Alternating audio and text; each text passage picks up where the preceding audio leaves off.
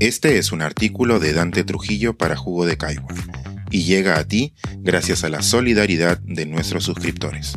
Si aún no estás suscrito, puedes hacerlo en www.jugodecaigua.pe. Ni por la sartén ni por el fuego. Nuestro binarismo hirviente en vísperas de elecciones.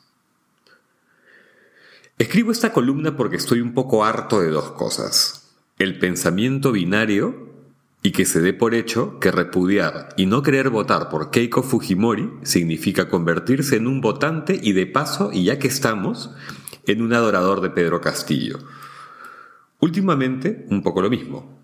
Ambos asuntos se retroalimentan al calor de esta campaña lamentable. Vamos a ver. Cada quien escoge sus batallas personales, las cuestiones en las que decide creer, sus límites. Entre lo ríspido, lo que deja pasar, lo que acepta a regañadientes y por lo que está dispuesto a pelear.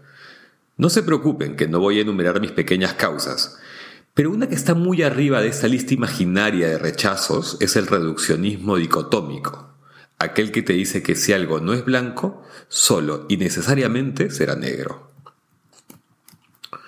Cuando hace un siglo psicólogos, filósofos y pedagogos reflexionaron sobre los procesos de cognición, atendieron las diferencias entre el pensamiento primitivo y el maduro.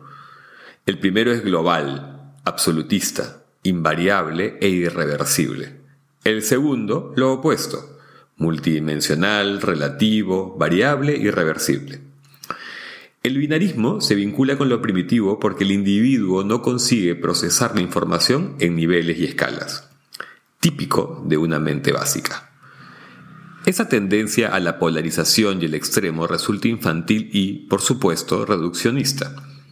Habla de la inmadurez de personas y de colectivos. Los occidentales tenemos muy metido en el cuerpo eso del bien y el mal, el cielo y el infierno, lo propio y lo ajeno, conmigo o en contra de mí.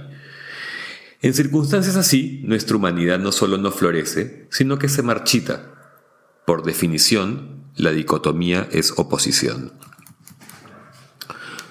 Supongo que esta debilidad por la simplificación nos es inherente para asimilar deprisa los grandes relatos, para educar humanos masivamente, o surge ante cualquiera de las muchas formas del miedo.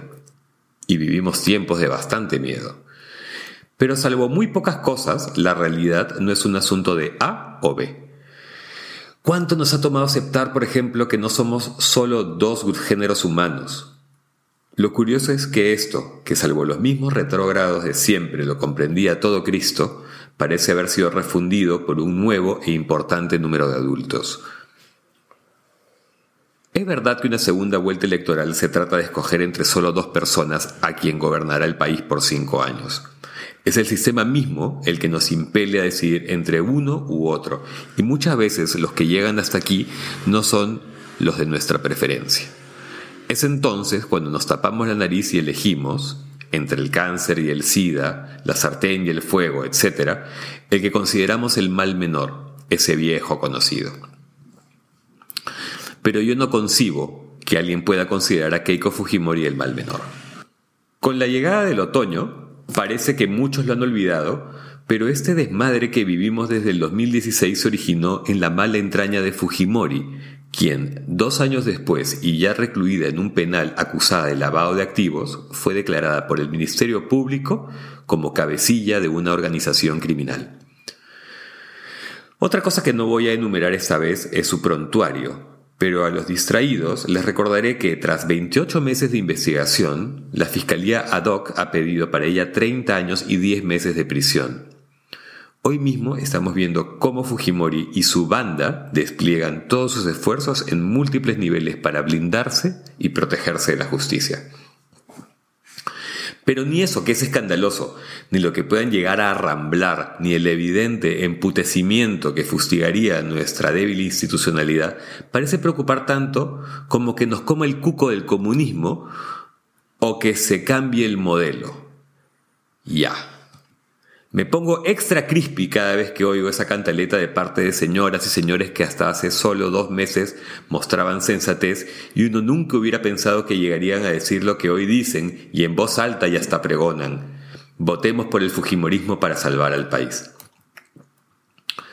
Lo que me terminó de pasar de vueltas fue cuando esta semana, casi al mismo tiempo, recibí en dos grupos de WhatsApp una invitación para inscribirme como personero de Fuerza Popular en las elecciones, con un llamado a la acción. Defiende el voto del Perú, unidos lo lograremos, que estaría bien si no fuera porque estamos hablando precisamente de Fuerza Popular. Descacharrante. No voy a votar por Keiko Fujimori ni apoyaré a ninguno de sus secuaces porque sentiría vergüenza de mí mismo y ya estoy viejo para eso. Pero tampoco pienso hacerlo por Pedro Castillo. No por las patrañas que está urdiendo cierta prensa, ni por sus grupos de redes sociales, sus trolls y sus carteles de morondanga, ni por terror al terrorista, simplemente porque él también tiene mucho que aclarar a la justicia. Muchísimo.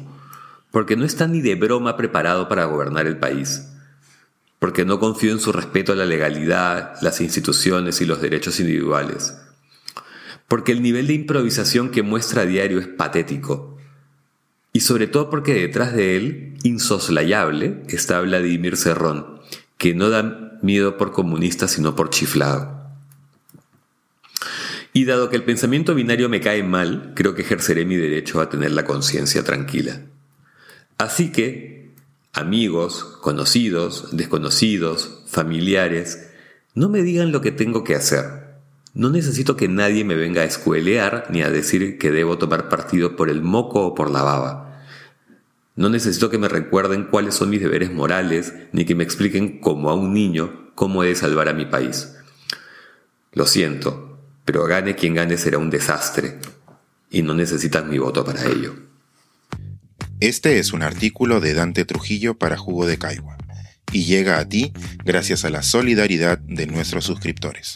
Si aún no estás suscrito, puedes hacerlo en www.jugodecaigua.pe. Thank you.